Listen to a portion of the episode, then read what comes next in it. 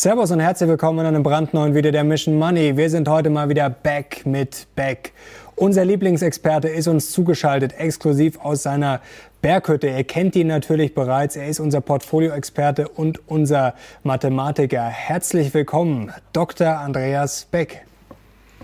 Ja, grüß dich Lieber aus den Bergen. Ja, lieber Andreas, ich hoffe, es geht dir gut, aber ich glaube, du bist da ganz gut zurückgezogen und sicher aufgehoben. Du hast mir schon verraten im Vorgespräch. Ähm, jetzt geht's aber momentan nicht alles so gut. Also mit Corona geht's drunter und drüber. Frau Merkel und alle anderen ziehen jetzt einmal die Zügel enger. Jetzt haben wir ein Video gemacht am 1. Dezember. Da hast du erklärt, warum die Krise vorbei ist. Zumindest jetzt bezogen, nicht auf den Alltag vielleicht, aber sozusagen auf Börse und Wirtschaft.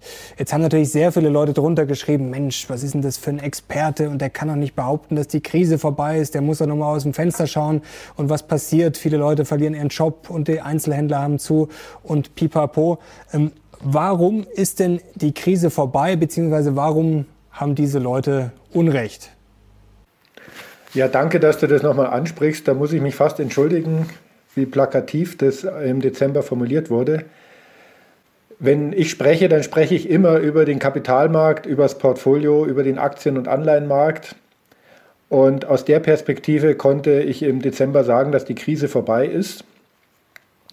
Ähm, Tatsache ist natürlich, dass äh, sich Corona sehr viel schlechter entwickelt, als man das erhofft hat dass die neuen Mutationen ganz neue Probleme bereiten und dass der Alltag der Menschen und auch die berufliche Existenz von vielen äh, noch in einem sehr prekären Verhältnis stehen. Und äh, ja, das wird jetzt wohl auch noch ein paar Wochen so bleiben, wenn es nicht Monate so bleibt. Aber gut, das vielleicht, wenn wir sprechen, wir sprechen ja immer über Geldanlage, über die Börse. Und ja, da tut es mir echt leid, aber da ist die Krise vorbei. Aber die Rückkehr zur Normalität verschiebt sich ja immer weiter. Jetzt äh, wussten wir natürlich, dass 2021 nicht alles komplett weggezaubert ist, aber jetzt hängt das mit dem Impfstoff. Also im Oktober, November, da ist ja alles durch die Decke geschossen, weil sozusagen die Impfstoffe verfügbar waren oder weil es grünes Licht gab. Jetzt haben wir dann Ende Januar und eigentlich diskutieren wir nur darüber, warum das alles nicht funktioniert. Jetzt verschiebt sich das immer weiter. Jetzt werden die Lockdowns verlängert. Jetzt sagen die einen schon, äh, ja gut, das wird sowieso Mitte Februar ist klar. Dann wird es wahrscheinlich Ostern. Vielleicht heißt es dann Ostern. Jetzt wird es dann doch Juni, bis es dann wieder halbwegs normal wird. Vielleicht wird es dann 2022. Ähm, kann da nicht mal die Stimmung kippen, dass es dann irgendwann vielleicht doch mal nach hinten losgeht, gerade weil wir momentan so gefühlt hohe Niveaus schon erreicht haben, weil viel gezockt wird. Also ist das nicht eine Riesengefahr? Ja, Mario, also das ist natürlich, äh, da ist natürlich was dran an dem, was du sagst. Also es entwickelt sich ja tatsächlich sehr schlecht. Und ja, aber man muss trotzdem sagen, äh, je, egal wie schlecht es sich entwickelt, die Börsen reagieren nicht. Deswegen gehen wir vielleicht mal aus der Perspektive des Kapitalmarkts auf die aktuelle Situation ein. Ich beginne mal mit Deutschland. Ja. Weil Deutschland ist in gewisser Sicht prototypisch. Da kann man sich anschauen, was da eigentlich abläuft ökonomisch. Und dann können wir uns noch Amerika anschauen, ähm, was sozusagen so ein Gegenbeispiel ist. Naja, also fangen wir mal mit den privaten Haushalten an. Die Leute brauchen ja Geld zum Konsumieren. Kredite sollen nicht ausfallen.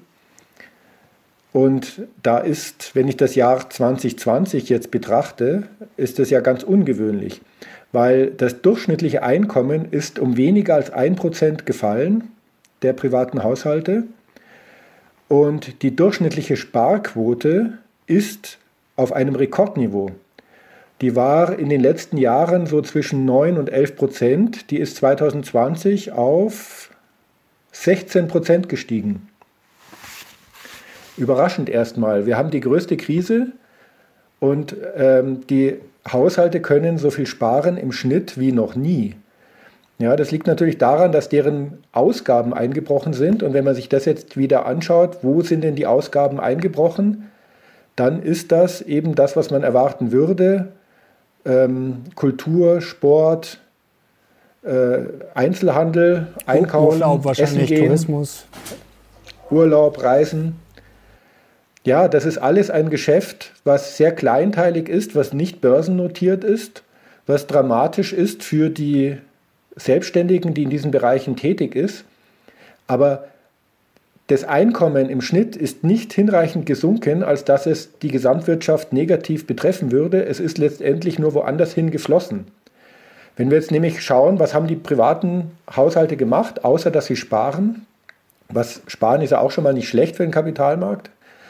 Ähm, der Onlinehandel ist um 30 Prozent gestiegen. Ähm, aber auch, ja, Netflix hat gerade seine Preise erhöht, finde ich sehr frech, aber stört niemand. Also hat bis zu 20 Prozent, je nach. Paket. Industrieproduktion in China, wo ja sehr viel produziert wird, was wir hier kaufen, ist gestiegen um 2,8 Prozent in 2020. Also ich würde mal sagen, das Geld ist anders allokiert worden von den Privathaushalten. Es ist nicht grundsätzlich weniger geworden und es ist so allokiert worden, dass die nicht börsennotierten Branchen und Unternehmen äh, sehr negativ betroffen waren und die börsennotierten Unternehmen zu einem nicht unerheblichen Teil Rekordgewinne eingefahren haben. Aber kann es nicht irgendwann nach hinten losgehen? Es ist natürlich völlig logisch, dass Börse und Wirtschaft nicht eins zu eins was miteinander zu tun haben. Das ist natürlich klar. Aber wenn uns irgendwann mal sozusagen die Normalität wegbricht, dann ist natürlich die Frage, ob dann sozusagen noch genug Geld in die Börse fließen kann überhaupt. Also wenn wir, sagen wir mal, eine Massenarbeitslosigkeit haben, wenn die Staaten sich noch mehr bis über beide Ohren verschulden. Also gibt es da nicht irgendwie so einen Punkt, wo es dann mal kippen könnte? Oder sagst du, das ist eigentlich wurscht, die Börse, die hat sich entkoppelt und die wird sich auch weiterhin entkoppeln? Ja, ich würde vorschlagen, wir machen erst die positiven Dinge, dann machen wir die negativen. Ja, dann macht dann gerne noch die positiven. die gibt es natürlich auch. Nein, also wenn ich das jetzt, wenn, jetzt, wenn wir jetzt noch bei Deutschland bleiben, es ist ja auch brutal auf der anderen Seite, weil das, was ich jetzt gebracht habe, sind Durchschnittszahlen. Aber es gibt gut 10, 15 Prozent der privaten Haushalte, die unter Wasser stehen. Also sehr, sehr viele, gerade Selbstständige und Mitarbeiter in den Branchen, die hart betroffen sind. Äh, bei sehr, sehr vielen funktionieren staatlichen Hilfen nicht ausreichend. Und äh, ist geradezu existenzbedrohend, was da zum Teil abläuft. Also wir haben auch eine wahnsinnig ungerechte Verschiebung von äh, Vermögenssituationen im Moment. Mir fällt es auch bei Unternehmen auf, mit denen ich spreche. Ich bin ja viel im Mittelstand unterwegs und äh, also viele Unternehmen haben einen Rekordgewinn 2020, von denen man es gar nicht erwarten würde, weil die einfach Folgendes machen. Wenn ich jetzt Projekte abwickel, egal ob als externer oder im eigenen Haus, dann muss ich ja immer mit zu viel Personal planen, weil ich ja sicher sein muss, dass es funktioniert und es kann immer welche ausfallen. Also ich habe immer so einen gewissen unproduktiven Anteil daran von 10, 20 Prozent. Die haben die Leute jetzt in Kurzarbeit geschickt und äh, dadurch Gewinnmargen in ihren Projekten wie noch nie.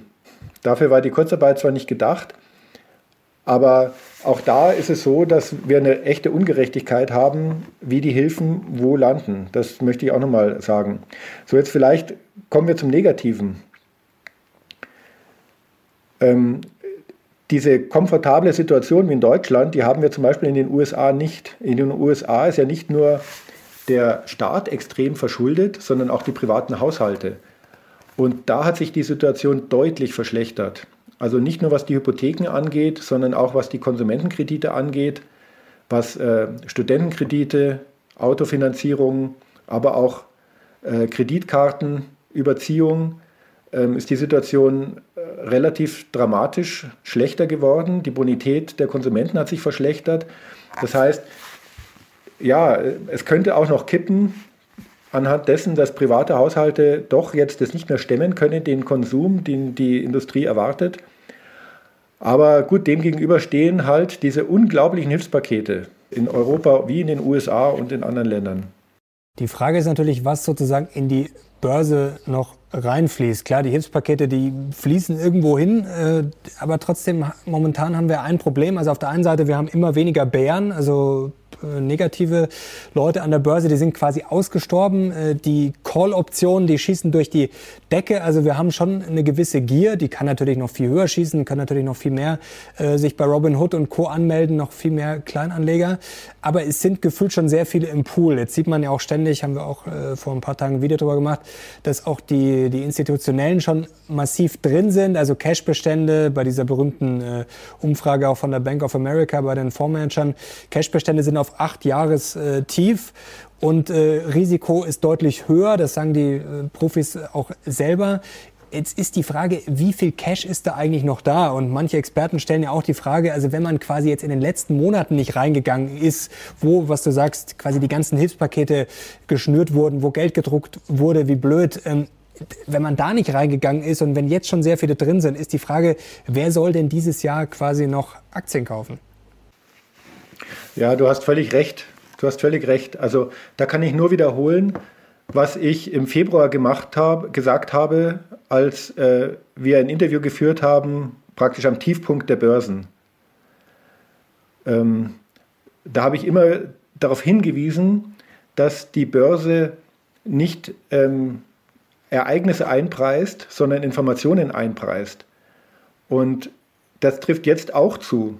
Also die ganzen guten Informationen, die liegen auf dem Tisch. Wir wissen, was für äh, stimulierende Pakete kommen. Ähm, wir wissen, wie sich die Unternehmensgewinne verändert haben, wie sie sich auch verschoben haben zu gewissen Branchen. Wir müssen damit rechnen, dass das eingepreist ist. Und diese extreme Euphorie, dass wir jetzt ganz großartige Börsenzeiten vor uns sehen, äh, die ist dann wahrscheinlich auch übertrieben. Die Unternehmen sind relativ hoch gewichtet. Also gerade die Technologie- und Plattformunternehmen sind wahnsinnig hoch gewichtet. Und ja, das ist alles eingepreist, äh, sodass natürlich das Risiko steigt, dass irgendwas schief geht. Und unter Schiefgehen meine ich zum Beispiel, dass diese ganzen Pakete, die da angekündigt sind, also die Leute sind sich, glaube ich, noch gar nicht im Klaren darüber, von welchen Dimensionen wir da sprechen. Ähm, klar, wir hatten einen Wirtschaftseinbruch, aber diese Hilfspakete, die sind im Faktor 5 von diesem Einbruch. Das heißt, es wird vollkommen überdimensioniert, also sozusagen mal jetzt aus der monetären Perspektive reagiert, sowohl in Amerika als auch in Europa. Und auch die Begrifflichkeiten sind falsch. Wir haben jetzt zum Beispiel diesen 750 Milliarden Hilfsfonds für den Wiederaufbau, aber es ist ja gar nichts kaputt, wenn man es mal anschaut. Es war ja kein Krieg oder so, es ist ja gar nichts kaputt. Also es geht nicht um Wiederaufbau, sondern warum geht es denn, worum geht es denn eigentlich? Und da sieht man auch jetzt schon an der Regierungskrise in Italien, es gibt die Vorgabe, dass man es nicht einfach in den Sozialhaushalt fließen lässt, das Geld. Ja, aber was soll man denn damit tun? Also ich glaube, dass die Länder noch viel größere Probleme haben werden, dieses Geld überhaupt vernünftig zu investieren, als das heute in der Diskussion äh, steht. Jetzt mal zwei andere Punkte. Jetzt würde ich gerne äh, zum einen äh, zu den Instis nochmal kommen. Ähm, du bist ja da auch tief drin, äh, bist ja selber Experte und sprichst da auch natürlich mit vielen Leuten. Jetzt warnen gefühlt momentan alle von der Korrektur. Also auf der einen Seite haben wir diese Gier, natürlich ist die auch eher vom dummen Geld, also da ist ja die Überzeugung viel höher als jetzt von den Professionellen. Man hört momentan zwar gibt es keine Bären mehr, aber trotzdem jeder, der auch positiv ist, sagt, eigentlich muss es eine Korrektur geben. Jetzt frage ich mich, warum spiegelt sich das dann nicht wieder? Denn wenn die ganzen Profis mit einer Korrektur rechnen, dann müssten sie ja theoretisch entweder mal ein bisschen was verkaufen oder sich vielleicht auch ein bisschen absichern. Also das müsste ja eigentlich auch schon irgendwie sich niederschlagen, tut's aber bisher nicht wirklich. Und auf der anderen Seite, äh, der zweite Punkt wäre, äh, man könnte auch die These aufstellen, das wird vielleicht das langweiligste Börsenjahr aller Zeiten, weil auf der einen Seite negativ haben wir Corona, aber das ist ein alter Hut, das wissen wir eigentlich. Also wenn da jetzt nicht die Monstermutation kommt, wird das nicht zum Crash führen. Und auf der anderen Seite, du hast es auch gesagt gerade, ähm, die ganzen Pakete, die Informationen liegen auch auf dem Tisch. Also da müsste ja jetzt schon was ganz was äh, Überraschendes kommen, dass die Börse jetzt über Nacht 20 äh, Prozent steigt. Also gefühlt liegt momentan alles auf dem Tisch. Kann es auch einfach sein, dass quasi gar nichts passiert. Naja, eins liegt nicht auf dem Tisch. Äh, es gibt ja noch die ganz große Preisfrage, wie schaut die Post-Corona-Wirtschaft eigentlich aus? Ähm, es gibt sehr, sehr, äh, also sehr, sehr ernstzunehmende Konfliktflächen innerhalb der Wirtschaft, auch innerhalb von Regionen und Ländern. Und ähm, da ist gerade, also auch im institutionellen Umfeld, ist da das eine wesentlich an der Tagesordnung die Frage eben, wie, wie schaut die Wirtschaft in Zukunft aus? Was ich damit meine, hat man schon bei Alibaba gesehen. Es ist ja in der Vergangenheit schon so gewesen, also eins muss man natürlich schon sagen, dieses Corona hat viele Tendenzen, die es gab, einfach verstärkt. In einem Tempo verstärkt, dass es die Gesellschaft überfordert. Und da gibt es, ich würde mal zwei große Tendenzen hervorheben. Das ist einmal die Tendenz, dass wirtschaftliche Macht und damit auch grundsätzlich Macht von den USA nach China abwandert. Und das Zweite ist äh, eine unerhörte Machtkonzentration bei den Technologie- und Plattformunternehmen. Das sind so zwei Tendenzen, die für die Gesellschaft problematisch sind und wo die Gesellschaft anfängt, sich zu wehren. China, USA, um damit anzufangen, also China hat sich ja nicht nur die Wirtschaft gut gehalten, sondern auch der Anleihenmarkt hat überhaupt nicht reagiert, wie man es von Schwellenländern gewöhnt wäre, was äh, China jetzt einen echten Bonus beschert bei den institutionellen Investoren. Ähm, und China ist ja sehr, sehr zielstrebig unterwegs, ähm, Amerika abzulösen und hat ein paar Felder noch nicht besetzt. Im Wesentlichen noch nicht besetzt haben sie das Feld äh, Finanztrans Finanztransaktionen. Also der Handel ist immer noch weltweit zu 80 Prozent um US-Dollar und auch die Infrastruktur SWIFT etc. ist in amerikanischer Hand. Äh, China arbeitet mit Hochdruck daran, äh, hier die USA abzulösen. Und deswegen ist für die alles hochpolitisch, was in dieses Feld reinspielt. Und damit meine ich zum Beispiel Arndt Financial. Der größte Börsengang hätte das in der Geschichte werden, den China kurzerhand abgeblasen hat. Und dann ist der Gründer Jack Ma auch ein paar Wochen von der Bildfläche verschwunden, wie das dort dann so üblich ist. Ja, das wird China sich nicht zulassen, weil das ist ein strategisches Feld. Ähm, und auch der Bitcoin. Es, die Leute, die so jetzt so den Bitcoin als den letzten Hort der Sicherheit sehen, sollten im Blick haben, dass 65 Prozent der Bitcoin in China liegen. Und der Bitcoin ist nicht die zukünftige Finanzinfrastruktur, die sich der chinesische Staat vorstellt. Also da wird es, glaube ich, jetzt zu Problemen kommen, die durchaus ernsthafter Natur sein können, weil, weil damit eigentlich auch das ganze grundsätzliche Geschäftsmodell der USA bedroht ist, Dollar zu exportieren und Staatsanleihen zu exportieren. Und das Zweite sind halt die Internetkonzerne, wo nicht nur eben China mit Alibaba, sondern wo auch Europa und die USA äh, stärker vorgehen, um da gewisse Dinge und Regulationsspielereien, die da gemacht wurden, wieder ins Gleichgewicht zu rücken. Und wenn man sich jetzt die großen Indizes anschaut, den MSCI World und so weiter, dann werden die halt von solchen Firmen dominiert.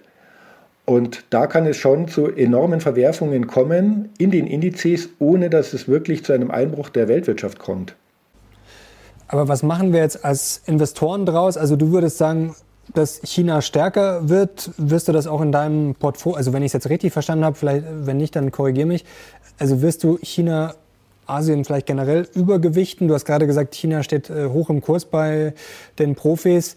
Ähm, ist das jetzt wirklich so ein langfristiger Trend? Also wird sich das jetzt, sag mal, weiter bewegen in den äh, nächsten 10, 20 Jahren? Fängt das sozusagen jetzt erst an, dass der Dollar schwächer wird? Das haben wir ja zuletzt schon gesehen. Also sagen, was ist jetzt die konkrete Empfehlung, nenne ich es jetzt mal, oder was sind mögliche Varianten, um da richtig drauf zu reagieren? Ja, das ist jetzt ein bisschen banal, aber Risikostreuung ist sehr wichtig, ist immer wichtig, aber ist noch wichtiger und diese Risikostreuung ist nicht mehr in allen Indizes gegeben. Ähm, da sollte man als Investor darauf achten, dass man da wirklich breit aufgestellt ist. China ist kein sicherer Hafen, weil die chinesische Regierung, ob die sich dann darum kümmert, um die Interessen der deutschen Privatanleger, weiß ich nicht.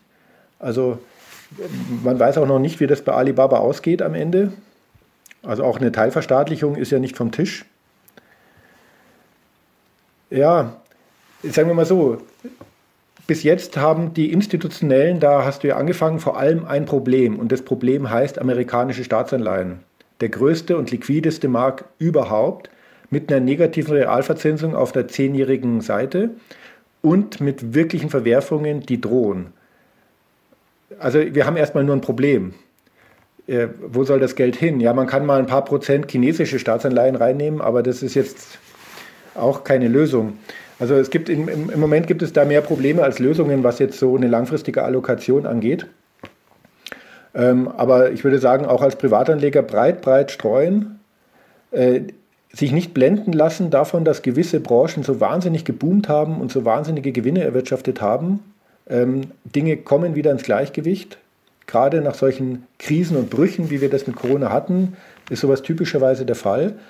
und auch nicht alles auf eine Karte setzen. Und äh, wir halten ja unsere 20% Investitionsreserve äh, voll, ähm, dass wenn es irgendwo zu Unstimmigkeiten kommt, wir auch wieder investieren können.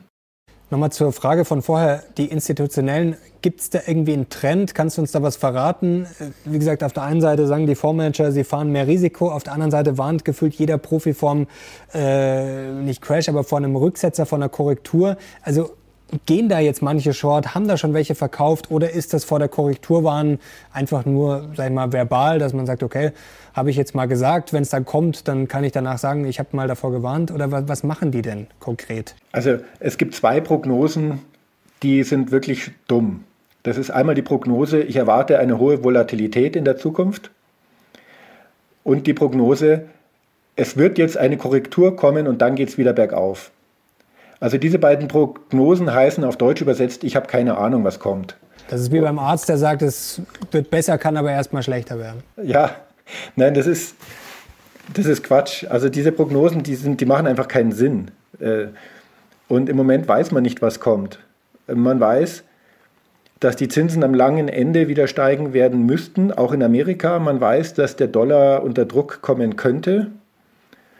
Ähm, man weiß, dass Investorenrechte in China mit äh, vielleicht nicht mehr so geschützt sind wie in der Vergangenheit. Mehr weiß man im Moment nicht. Anleihen hast du gerade angesprochen. Das haben wir jetzt schon gesehen im letzten halben Jahr, auch nochmal die letzten Wochen, dass die Zehnjährigen, äh, die Renditen schon, also ich will nicht sagen durch die Decke geschossen sind, aber schon anziehen, stabil. Ähm, wie schätzt du denn das ein? Also da gibt es ja auch Experten, die sagen dann, wenn es jetzt nicht schnell geht, ist es kein Problem. Man muss halt nur aufpassen, wenn es sprunghaft geht. Und dann gibt es ja so Marken, der eine sagt, zwei Prozent sind kritisch, der andere sagt, drei Prozent ist dann der Punkt, wo es dann überschnappt. Wie schaust du denn auf diesen Anleihenmarkt? Ja, also ich rechne schon damit, dass die Inflation etwas anziehen wird, vielleicht zwei, vielleicht drei Prozent in Europa, in den USA vielleicht noch ein Prozent mehr. Und jetzt wird ja gerne behauptet, die Zentralbanken wären in der Zwickmühle und die könnten gar nicht mehr höhere Anleihenrenditen zulassen, weil dann Staaten wie Italien sofort äh, in Probleme geraten würden. Aber das stimmt einfach nicht. Wenn man sich die Zahlen konkret anschaut, Italien kann einen Zehn-Jahreszins von dreieinhalb, vier Prozent auf Zehnjährige problemlos verkraften aus verschiedenen Gründen. Ähm, also zwei wesentliche Gründe sind, die haben ja eine sehr große Verschuldung, die ja schon investiert ist mit einer relativ hohen Duration von knapp sieben Jahren. Das heißt, das dauert ja ewig, bis sich eine Zinsänderung überhaupt auf die Zinsbelastung, die ich insgesamt habe, äh, bemerkbar macht. Und das Zweite ist, dass die Europäische Zentralbank halt über 30 Prozent der italienischen Anleihen schon gekauft hat, was nichts anderes bedeutet, als dass Italien Zinsen an die Zentralbank zahlt und die Zentralbank am Jahresende das als Gewinn wieder zurücküberweist. Das heißt, für 30 Prozent zahlt Italien gar keine Zinsen mehr. Ähm, die Zentralbanken haben hier Spielraum und ja, natürlich äh, werden sich da am langen Ende die Zinskurven wieder ein bisschen normalisieren. Die alten Niveaus glaube ich nicht, dass wir nochmal sehen werden. Es hat im Moment auch kein Interesse daran, dass sich das normalisiert. Aber ich glaube, es ist keine Überraschung, wenn es das tut und es ist auch kein Problem. Wo wir schon mal im Stichwort Niveau sind. Also wenn wir jetzt auf die historischen äh, Bewertungen schauen, egal ob es jetzt bei der Gier ist, sind wir ganz oben. Wenn wir bei KGVs und Co. sind, sind wir auch jetzt nicht gerade niedrig. Da haben wir neulich eine schöne Grafik gehabt, da hat man das alles gesehen. Da ist quasi alles rot, also alles quasi oder vieles überbewertet. Ähm, wir haben eine spannende Idee, da haben wir im Vorfeld drüber gesprochen. Wir könnten uns mal so Bewertungen anschauen. Äh, das war deine Idee, VW, äh, Tesla. Wollen wir jetzt nicht zu viel verraten. Ähm, wenn ihr das sehen wollt, Leute, bald, die nächsten Wochen, dann gebt auf jeden Fall Daumen hoch und schreibt es in die Kommentare. Dann schauen wir uns das mal ganz konkret anhand der beiden Autobauer an. Unterschiedlicher gefühlt könnte es gar nicht sein. Aber wie sieht es denn jetzt mit der Bewertung aus? Die einen ziehen das ständig ran, die anderen sagen, äh, ich bin auch eher auf der Baustelle, dass so Bewertungen ja grundsätzlich nichts aussagen und auch Ken Fischer und Co. weiß man ja eigentlich, dass es auch ein schlechter Indikator ist, ein KGV. Zu sagen, das KGV ist jetzt hoch, das heißt, äh, in den nächsten Wochen geht's runter, das ist ja quasi Schwachsinn. Trotzdem, es kann ja nicht eigentlich immer weiter nach oben gehen oder es muss ja mal irgendwann eine Gegenbewegung geben. Ja, also ähm, Genau, da müssen wir uns wirklich mal darüber unterhalten, wie entstehen eigentlich Aktienbewertungen. Das ist eine eigene Sendung. Freue mich, freue mich auch, wenn wir das machen. Beispiel VW versus Tesla ist ideal, weil unterschiedlicher kann es nicht sein.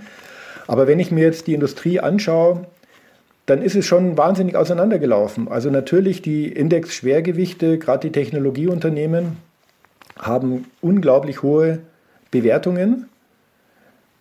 Also mit unglaublich hoch meine ich nicht nur, dass sie jetzt hohe Gewinne erwirtschaften, sondern die müssen so dramatische Gewinnwachst ein so dramatisches Gewinnwachstum in der Zukunft auch noch haben, dass das mal gerechtfertigt ist, dass man darüber diskutieren muss, ob das überhaupt realistisch ist. Aber wir haben schon einen sehr, sehr breiten Teil der Industrie und der Wirtschaft mit einer relativ äh, angemessenen Bewertung, ja vielleicht sogar mit einer günstigen Bewertung. Also selbst Amerika, wenn ich mir den SP 500 anschaue, würde ich mal sagen, sind 80 Prozent äh, relativ günstig bewertet. Aber sind die vielleicht einfach günstig, ich sage es jetzt mal ganz provokant, weil die abgewirtschaftet haben, beziehungsweise weil sie einfach keine Chance mehr haben im Vergleich zu diesen Giganten? Also kann man jetzt sagen, die dümpeln halt vielleicht einfach so dahin, die bleiben halt dann vielleicht auch in den nächsten 15 Jahren auf diesen Niveaus, weil die Gewinne da kaum steigen und die anderen schießen ja quasi weiter durch die Decke. Könnte ja auch sein. Ja, ja, natürlich. Also die Bewertungen fallen nicht vom Himmel, die haben immer irgendeinen Grund, die kann ich, die kann ich äh, immer herleiten, also fast immer. Bei Tesla fällt es auch mir schwer, aber die kann ich fast immer herleiten. Ähm, ja, aber da muss man eben sehen, also wie gesagt, also gerade wenn so Krisen waren wie Corona, also gewisse Ungleichgewichte nochmal eskaliert sind in der Gesellschaft, fängt, fangen doch an, Tendenzen zu brechen. Und deswegen weiß ich nicht, ob ich jetzt die klassische Industrie abschreiben würde. Wie siehst du denn das momentan? Du hast jetzt auch viel Erfahrung. Es ist natürlich auch immer viel Gefühl dabei und man kann da viel reininterpretieren. Aber es passieren ja schon viele verrückte Dinge. Also es gibt mittlerweile natürlich viele Internetgruppen, wo teilweise einfach Aktien gekauft werden, um dann irgendwelche Shortseller zu ärgern, wo irgendwelche Aktien gepusht werden, wo einfach Aktien gekauft werden, weil man die auf einem Meme sieht.